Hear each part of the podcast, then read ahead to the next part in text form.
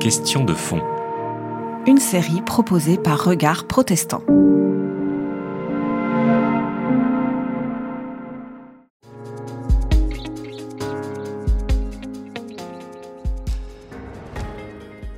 Si on reste sur le, plan, sur, sur le simple plan euh, de la Bible, tout le monde sait qu'il y a 5-6 textes contre l'homosexualité dans la Bible. Deux dans Lévitique, où on dit que c'est une abomination si deux hommes euh, couchent ensemble, euh, comme le texte le dit. Et euh, deux, trois textes dans le Nouveau Testament. Le texte le plus important, c'est Romains 1, où Paul parle de, de ce phénomène de l'homosexualité en disant que c'est une sorte de punition pour le péché. Bon, donc sur le pur plan biblique, on pourrait dire on a 4-5 textes qui sont contre l'homosexualité dont la question est réglée. Ça, ce serait une première, une première base. On a tout de suite l'impression que c'est un peu rapide. Par contre, euh, ce qu'on ne peut pas non plus faire, c'est euh, se passer de ce texte. Dans une tradition chrétienne, ces textes doivent être travaillés. Donc, euh, un extrême serait tout simplement de dire on, arrête là, on a ces textes-là, la question est réglée. Un autre extrême serait de dire j'ai même plus envie de discuter de ces textes, ce que j'ai aussi parfois observé. Je trouve que ce n'est pas, bien non plus. Après, il faudrait peut-être poser d'autres questions. Une deuxième question qui s'ajoute, et là on reste toujours sur le plan des textes bibliques, ne pas seulement lire les quelques textes sur l'homosexualité, mais de poser d'autres questions intelligentes. Par exemple, quelle est la vision de la sexualité dans la Bible? Le mot n'apparaît pas, mais quand même la Bible parle dans beaucoup d'histoires et textes euh, de, ce que nous appelons aujourd'hui la sexualité. Euh, et encore plus général, euh, quelle est l'anthropologie ou, les anthropologies qu'on peut trouver dans différents textes bibliques. Et là, bien évidemment, quand on regarde le début de la Bible, on parle de la différence sexuée, hein, parce que euh, Dieu crée l'être humain à son image en tant qu'homme et femme. Hein, c'est en Genèse 1. Certains interprètes disent que la différence sexuelle est présentée même comme faisant partie de l'image de Dieu. Bien sûr, c'est une exégèse qu'on peut aussi mettre en question, mais en tout cas, le, texte semble, semble indiquer, quelque chose de ce type.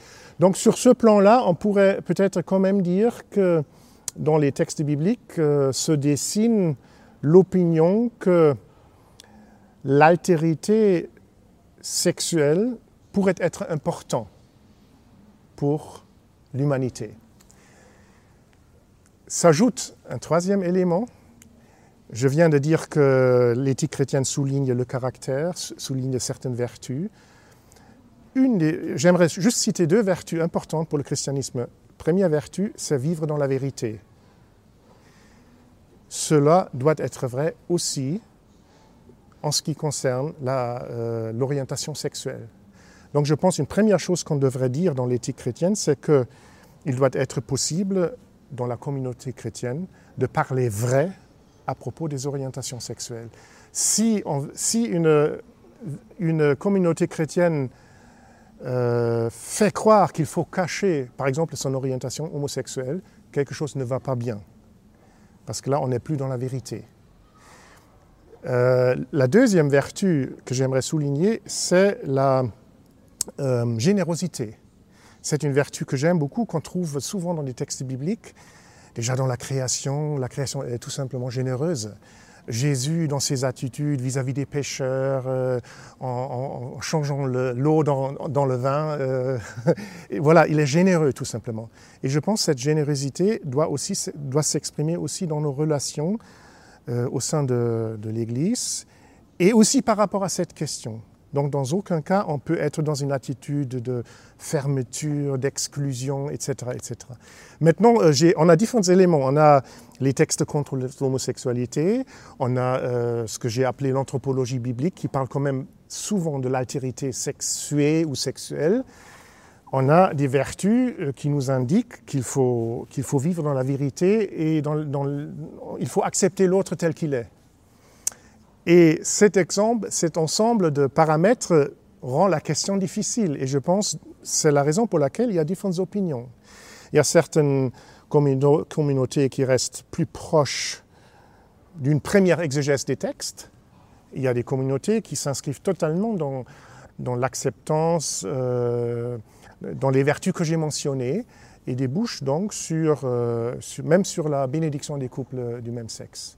Pourquoi je suis euh, toujours hésitant par rapport à la bénédiction des couples du même sexe lors d'un culte Il y a d'abord euh, l'anthropologie biblique dont j'ai parlé, qui me semble quand même faire de la différence sexuée un élément clé de la condition humaine et le mariage devient le lieu où on vit cette, cette tension peut-être la plus profonde entre les humains. Il n'y a pas d'être humain en général, il n'y a que des hommes et des femmes.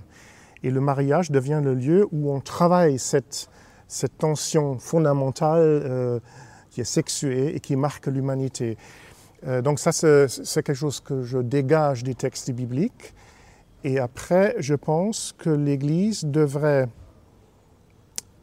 euh, faire du mariage hétérosexuel ouvert aussi pour la procréation, ce, que, les Allemands une, une fois ont appelé l'image directrice, c'est-à-dire un modèle, une sorte de standard qu'il faut mettre en avant.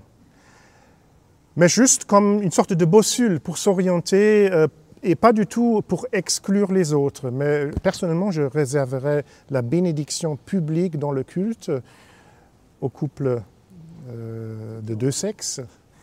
Et je ferai tout pour accompagner toute forme, toutes les autres, tous les autres couples euh, correctement et le plus, le plus fraternellement possible, mais sans une bénédiction liturgique publique. Mais je sais que c'est une opinion personnelle qui, est, qui est loin d'être partagée par tous les protestants.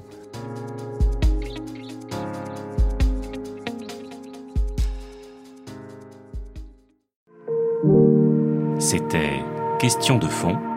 Une série de regards protestants.